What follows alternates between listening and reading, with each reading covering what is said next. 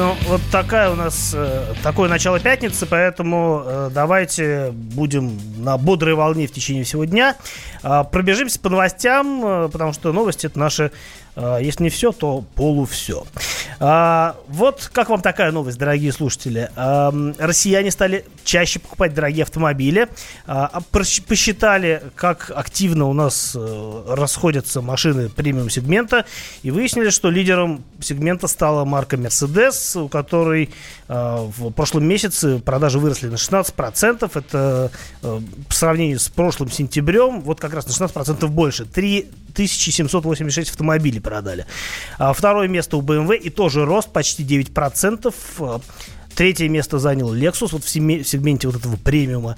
А, и тоже рост небольшой, но а, там чуть больше процента, но все равно. А, что касается других машин, вот Audi немножко просели, 4,3% потеряли по сравнению с прошлым сентябрем, но зато подросли Volvo. Хотя Volvo, мне кажется, ну, как бы такой премиум немножечко с натяжечкой, да. Вот, э, в общем, э, хорошо живем, товарищи, но, опять-таки, э, у нас рынок, вот мы тут недавно читали по результатам трех кварталов, э, э, ну, как бы не то чтобы стагнация, минус 0,2% это не потери такие уж серьезные, но в любом случае мы, конечно, уже не находимся в эпоху роста рынка, которая там активно была в, там, до 2014 года и которая вот сейчас, когда рынок восстанавливался, тоже наблюдалась.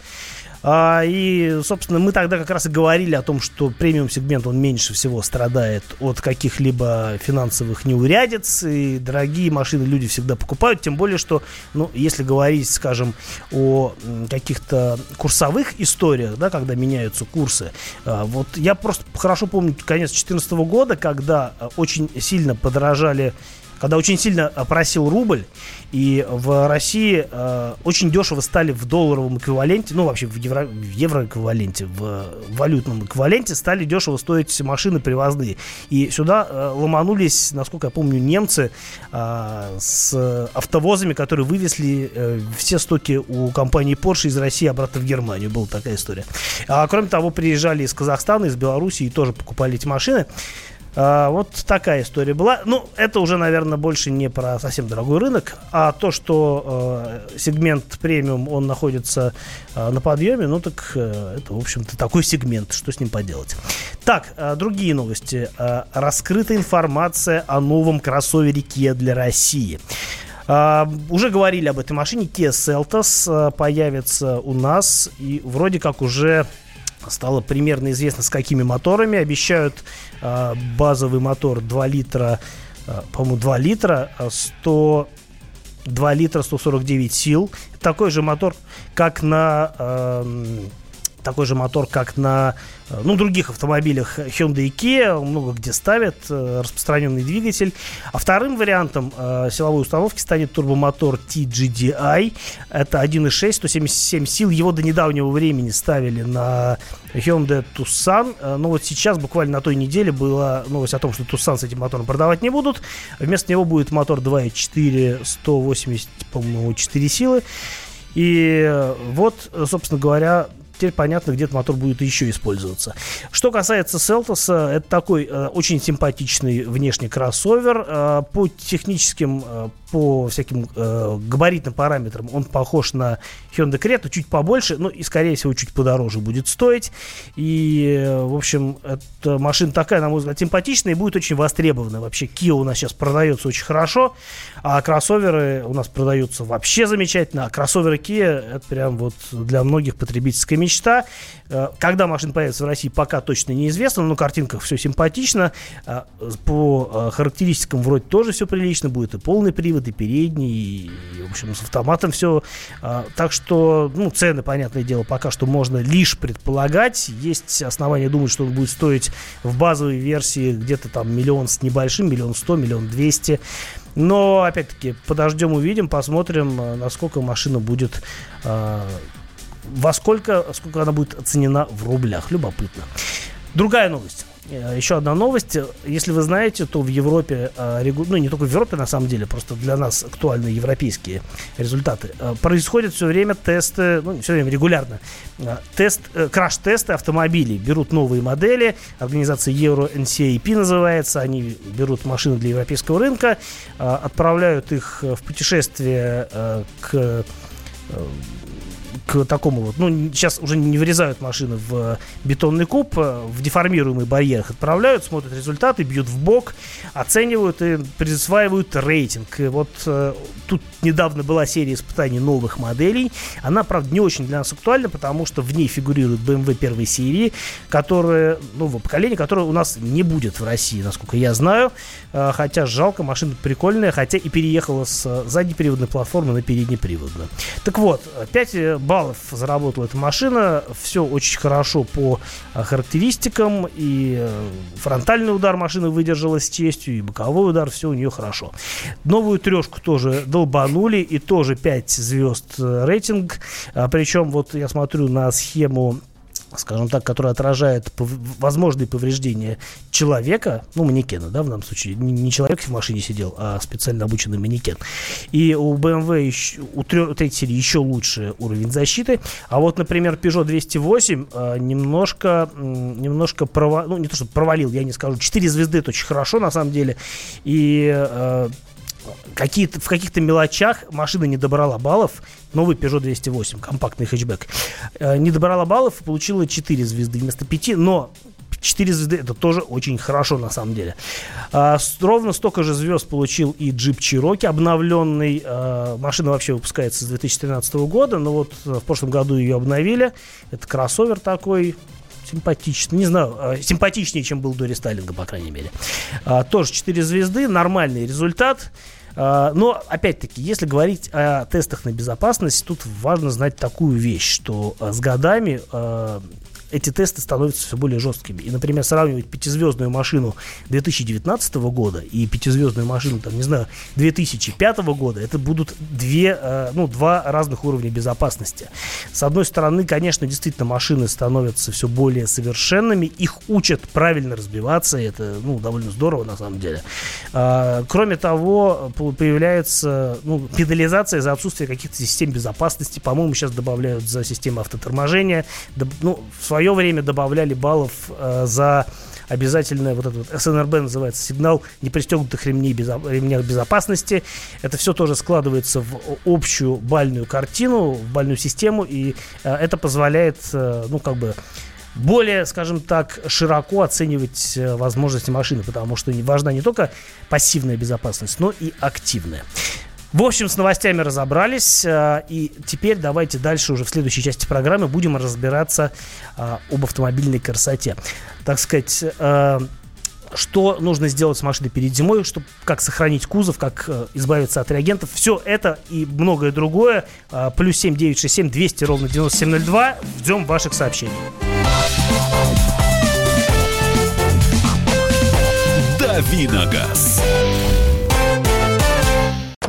Можно уйти в большую политику, но большой спорт пойдет вместе с тобой. Чемпион мира в тяжелом весе. Боксер с самыми большими кулаками за всю историю бокса. Действующий депутат Государственной Думы. А теперь еще и ведущий радио «Комсомольская правда». Николай Валуев в авторской программе «Большой спорт». По средам в 10 вечера по Москве.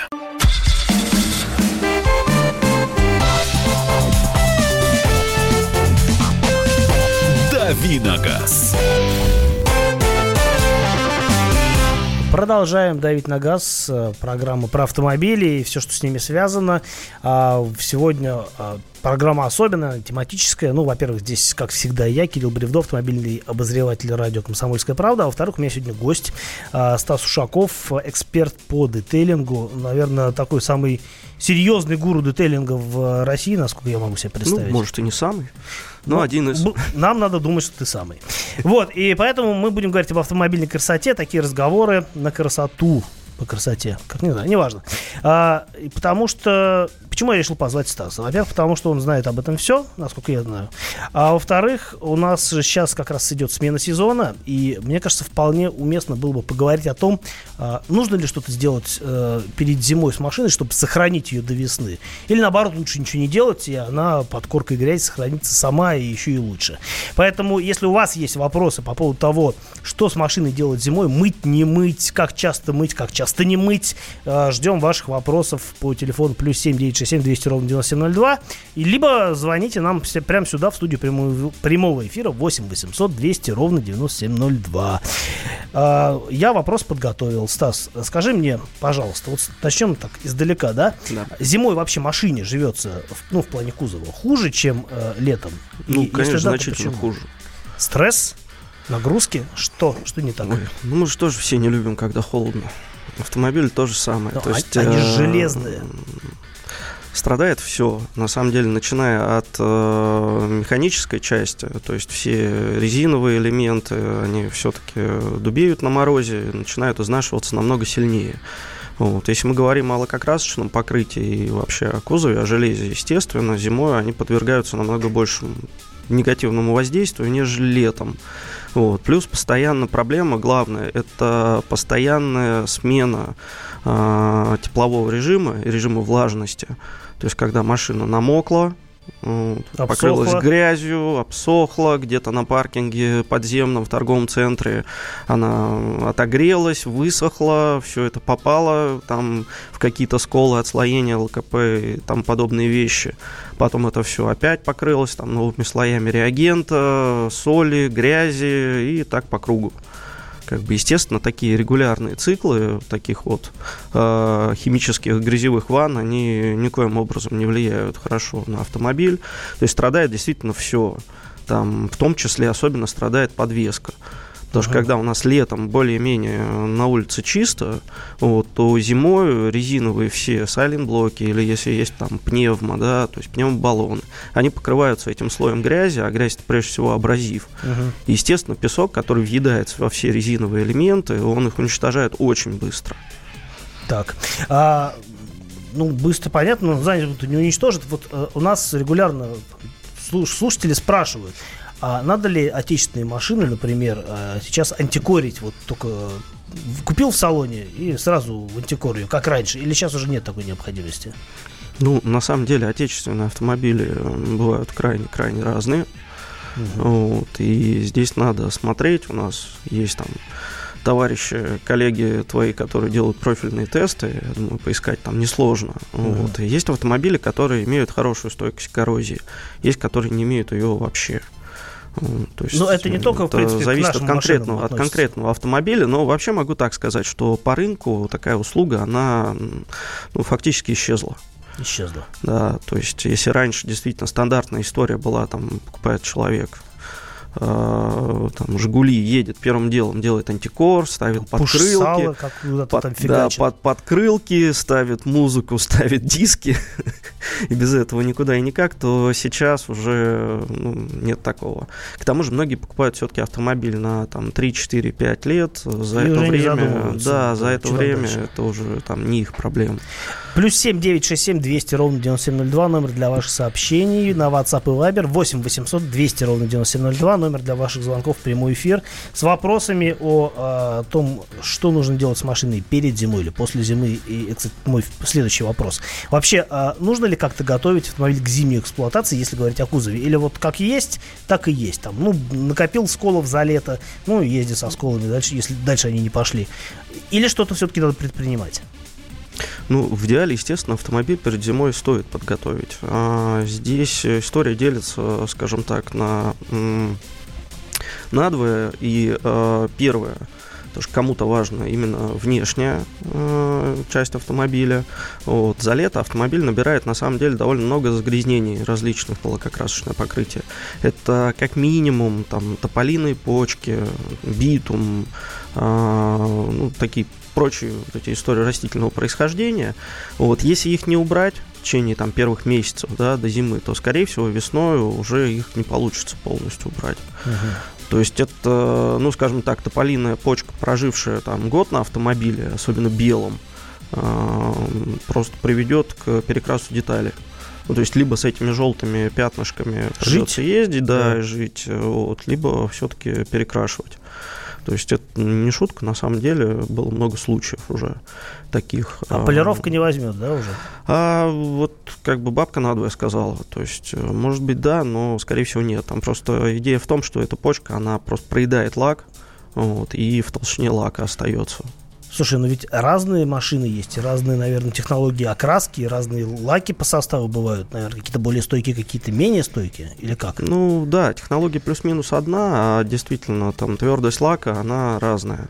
Ну, поэтому там, причем это не зависит от стоимости автомобиля никак. То есть, к примеру, там Range Rover можно за три месяца испортить. Угу. Просто если оставить его в мае, например, на месяц э, под тополем, под солнцем. Так. То есть с очень большой долей вероятности через месяц-два это уже с него просто так убрать нельзя будет. Опять же, были ну, случаи, примеры реальные непридуманные истории. А какие машины, наоборот, более стойкие в плане лакокрасочного покрытия? Немецкие. Все немецкие. Плюс-минус. Плюс-минус. Ага, так, хорошо. Еще такой вопрос. Вот часто спрашивают, как часто надо мыть машину зимой и надо ли вообще?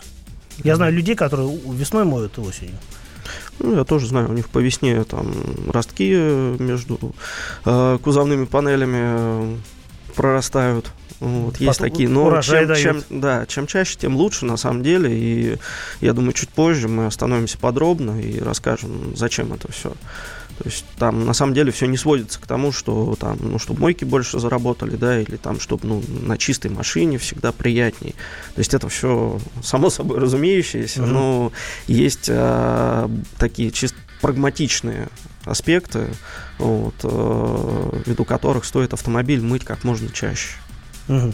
Ну, то есть, э, нет, то есть такой миф, что, дескать, под грязью автомобиль там типа сохраняется, потому что дальше уже не падает на нее там соль и так далее. Это как бы фигня полная. Полная. Ясно. Э, хорошо, спасибо. Э, так, продолжим, наверное, уже после перерыва. И у нас много вопросов есть дальше по поводу разговора. У нас сегодня разговор на чистоту. Если кто-то еще не понял, мы разговариваем о том, как содержать автомобиль в чистоте, э, что делать с ним перед зимним сезоном, что делать, может быть, после летним, после летнего сезона, потому что, может быть, за лет тоже что-то накапливается. У нас в гостях специалист по детейлингу Стас, Дете... Стас Шаков. Плюс 7 967 200 ровно 9702. Номер для ваших э, вопросов на WhatsApp и Viber. Услышимся после небольшого перерыва. Лучше и сто раз услышать, и сто раз увидеть. Наш эфир на YouTube-канале «Радио Комсомольская правда». Для всех, кто любит по-разному и ушами, и глазами.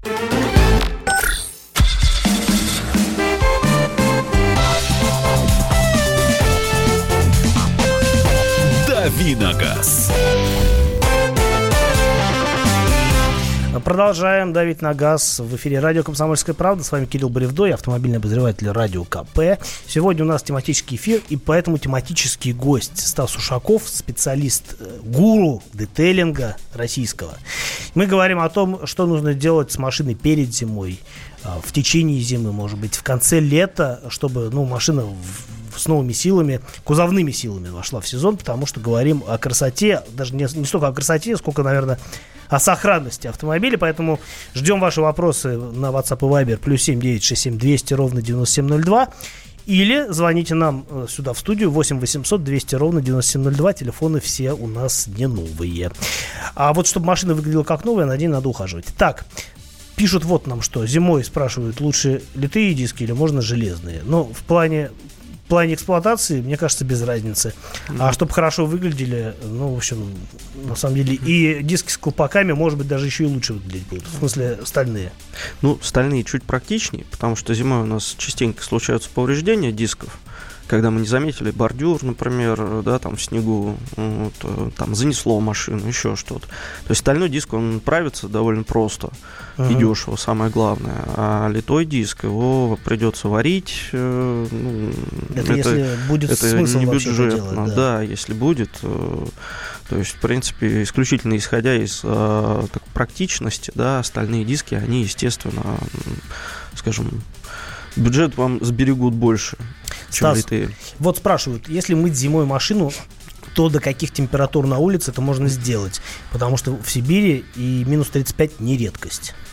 Вообще есть какие-то температурные ограничения по автомойке? Ну, понятно, что на морозе ты мыть не будешь, ты ее не помоешь, у тебя она сразу будет обмерзать. Я один раз попробовал, а, и был для меня это хорошим опытом. А, ну, моют же машины в теплом помещении. Вот. Ну, в Петербурге на самомойках до минус 15 моют. Между Да? прочим, сам видел, да, выглядит круто. А смысл? Вот. Ну, там есть маленький, маленький такой нюанс, да, что вода на самомойках, которые уже смывают, она астматическая. То есть это вода, которая прошла Для через очистку. Не, не астматическая, Ага. а осматическая. Ага. Вот, да, она прошла очистку по- через обратный осмос, и а, в, Ты ней, в ней осмос, нету, да, да, да, вот, в ней нету уже а, никаких солей, и а, она не замерзает а, при температурах типа там минус 5, минус 10. Это какая-то вот такой супертехнология фокус. или что? А, ну, Зачем это? ничего, ничего особенного. На самом деле делается это для того, чтобы вода, капли воды не оставляли вот этих вот пятнышек беленьких таких. Вот, то есть это э, именно ну, на мойках самообслуживания. Ну, на приличных мойках, да, там и в Европе это вообще нормальная практика, что вода подготовленная. У нас никто не заморачивается на это Мгм. абсолютно. Ну, система не дешевая, ее еще обслуживать надо регулярно и так далее. Не Поэтому дешево, это на- сколько так, для интереса? Ой, ну, скажем так, для Сотни неб- небольшой, да, для небольшой мойки там от полумиллиона Ого. и выше. Вот, то есть, в принципе, там на небольшую мойку все оборудование столько стоит. Ну, а есть где-то в Москве, где Вот, вот, нет это... нигде практически. Вообще? Только вот на мойках самообслуживания там это там используют эту необходимость. воду, да, потому что машины, они будут точно не, не дотерты, не протерты, и э, в том числе знают, что такая вода, она при минусе там небольшом, она не замерзает, то есть это позволяет мойке продолжать работать.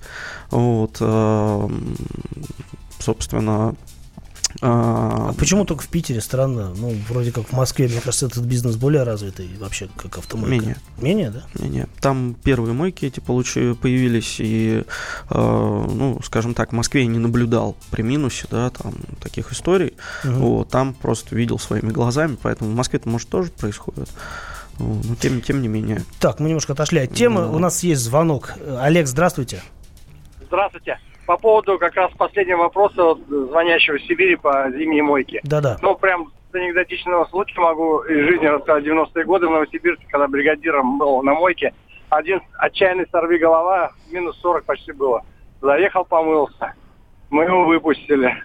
Через пять минут, через три минуты слышим хриплые сигналы клаксона и моргание фар. Открываем, он даже выйти из машины не смог. То есть приморозило его, оставить пришлось. А так, если честно, вот у меня мойка от дома где-то ну, 500 метров. То есть я в любой мороз, тем более в центральной полосе, в Поволжье живу.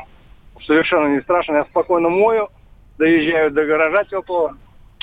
И все, утром сухая машина чистенько выезжает. Ну, это хорошо, если Ну, есть теплый кому гараж. повезло, да, кому как повезло. А так, в принципе, в принципе, вот по чистоте мойки, по чистоте мойки, вот даже вашему соведущему прокомментирую. Вот если говорите, что не надо часто мыть, потому что там все леденеет, но когда реагенты, это еще страшнее, поэтому лучше мыть чуть ли не каждый день вот это безобразие. Это, это кто это сказал, что не надо часто мыть? Не было такого. А, ну, может, мне тогда не послышал, прошу прощения. Мы наоборот Хорошо. имели в виду, что мыть Да, надо как можно большое. чаще. Да, как можно чаще. Почему? Да-да-да. Ну, э, давайте, раз уж зашел разговор, да, у нас о там, минусовых больших температурах, да, ну, дам такой небольшой совет а, тех, кого это смущает. Э, после мойки, ну, я не говорю, что на мокрой машине в минус 35 надо там выезжать это делать, вот, но, по крайней мере, там в Москве очень сильно помогает перед тем, как автомобиль э, припарковать и закрыть, надо открыть все двери, Мгм. багажник э, и просто минут 5 подождать. Я так и делал в свое А, время. Да, вот это позволяет э, влажному воздуху выйти из салона. Просушиться Резинки, уплотнителем, Да, да. уплотнители, они, э, скажем так, если они там слегка и примерзнут, потому что резина немного пористая и в ней вода как раз замерзает, это произойдет не на закрытых дверях. То есть после этого вы их закроете, они абсолютно спокойно закроются, откроются утром. То есть никаких проблем, как правило, не будет. У нас еще звонок есть. Так ведь? Артем, здравствуйте. А, Здравствуйте, Артем Пермь. Да, у меня вот такой вопрос, хотел спросить у вас. Скажите, вот э, у меня Рено Логан, И я сделал, в общем, обвес вот такой в, в круг защитный пластик. Так. Ну, само- самостоятельно. Скажите, вот если зимой машину буду мыть, э, туда вода не будет забиваться, у меня вода, реагенты, вот, гнить не будет в это место, вот, в круг машины, под, подкрылки, пороги. А как, а каким образом он у вас установлен? Там двусторонний скотч или что? Или там М, там, засверлились типа, вы? э, к- мастики такой, как клей такой. Промазано. Сначала обезжирено, потом промазано и проклеено. Ну, мне в сервисе делали. Ага. Вот у меня такой вопрос, если туда вдруг, мало ли, влага будет попадать там или реагенты, э, не будет у меня, хуже не станет? Ну, А спасибо. сделал это для того, чтобы гравием не отбивало, в общем, подкрылки, да где-то. Вот я просто езжу по э, сельской местности на дачу. Ясно. Ну, вопрос понятен. Посмотрим, что Стас на это ответит э, в течение минуты. Давай. Ну, на самом деле, автомобиль ваш э, имеет довольно низкую стойкость к коррозии. А, Изначально. Да, изначально завода. Это беда этих автомобилей. То есть там, а, ска- ска- скажем так, вопрос даже не в покраске, да, а в том, как металл а, там, скажем, оцинкован, да, минимально. Вот. Что будет происходить у вас под покрылками, напрямую зависит от эксплуатации, от того, как вам их установили. То есть, насколько... там Зазоры, правильно- не правильно- зазоры, правильно, вот это все, да? Да, вообще, эм, скажем так, есть идея, что под мастикой э, проникающая влага, если она там туда все-таки может проникнуть, она наделает бед намного больше, чем если ее вообще нет. Мгм. То есть самое нормальное, да, опять же, вы не видите, что у вас там происходит. Поэтому сам, сам, самое правильное это все-таки ничего не устанавливать и регулярно осматривать. А, Хорошо, А, мы еще продолжим разговоры на чистоту после небольшого перерыва, а, потому что есть вопрос, надо ли мыть э, двигатель и какое отношение, э, как к этому относится Стас. Услышим его ответ после перерыва небольшого, никуда не уходить. Он прожил эти дни в томительном ожидании. Он считал каждую минуту. И теперь он возвращается. Он голоден и собирается утолить свою жажду. Его не остановить. Твое утро никогда не будет прежним. Максим Шевченко. В понедельник в 8 часов по Москве. Главное – доживи.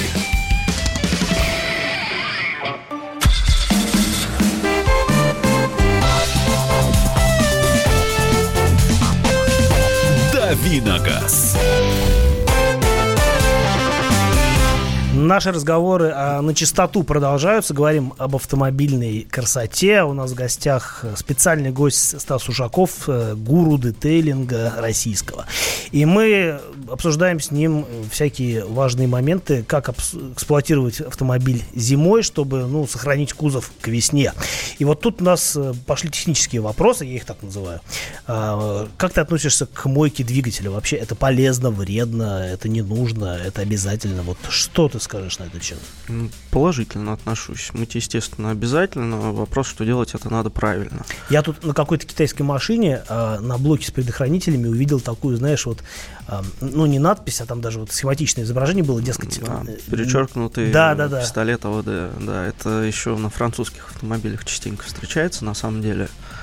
Вот. Ну, да, не надо лить на блок предохранителей воду. Логично. Вот, да, на самом деле а, безопасность а, мойки подкапотного пространства, да, там, неважно, есть там технологии мойки диэлектрическим гелем, вот, м, скажем так, не надо мыть подкапотное пространство там какими-то щелочными серьезными составами, которые затекают как раз во все контакты, вот, все там замыкают. А, м, аккуратнее надо мыть автомобили, у которых проблемные катушки зажигания электронные. Какие-то технологии Вот, деликатной стирки а, существуют, если говорить Технологии существуют, но все это практически без толку, если э, там под капотом уже есть проблемы. То есть, э, к примеру, если с самого начала не ухаживали, основная, основная идея мойки подкапотного пространства, да, основной смысл в консервации. То есть консерванты специальные, как резину, например, да, можно сохранять эластичные, если там использовать составы для ухода, Мгм. так и под капотом, да, э, если использовать регулярно, там, ну, минимум раз в год, в идеале все-таки минимум два, два раза специальный консервант, который сохраняет все резиновые элементы эластичными, проводку эластичной, да, э, резиновые уплотнители всех э, контактов, там, когда фишечки все все-таки ну, там, герметичные угу. остаются, да, вода, она просто не попадет никуда, а, ничего не замкнет. Если, например, человек ездил там и три года вообще по этому поводу не заморачивался, жил в пробках, где температурный режим под капотом у него был нарушен, а грязь вообще влияет на, режим, на подкапотный режим? Конечно, конечно. То есть угу. детали, грязные детали, да, это практически шуба. То есть э, радиаторы регулярно надо мыть. Опять же, вопрос эксплуатации. То есть, если человек регулярно по трассе, по там грязной, э, там сотнями километров катается, то понятно, что... Там 100 ну, километров поехал, и все бухами засижено это, это летом. Да. Вот. А зимой это получается, что радиатор там может быть полностью грязью забиться. Опять же, вопрос, какой автомобиль, потому что есть автомобили, где в бампере установлены масляные радиаторы различные, там интеркулер, например, да, там Все очень чувствительно к частоте. Вот. Не, просто эти радиаторы, обычно, в отличие от основного радиатора охлаждения, они установлены внизу угу. то есть в тех самых местах. И э, там бывает даже, что просто там через подкрылок закидывают радиаторы грязью, вот, они просто перестают работать нормально. Поэтому, да, кто вообще хочет правильно следить за автомобилем, там они вплоть до того, что приезжают, снимают бампер передний и промывают все радиаторы. Вот. Ну, как минимум, просто подкапотное пространство держать в чистоте, да, это ну, не только эстетически приятно, это технически правильно. Раз в год?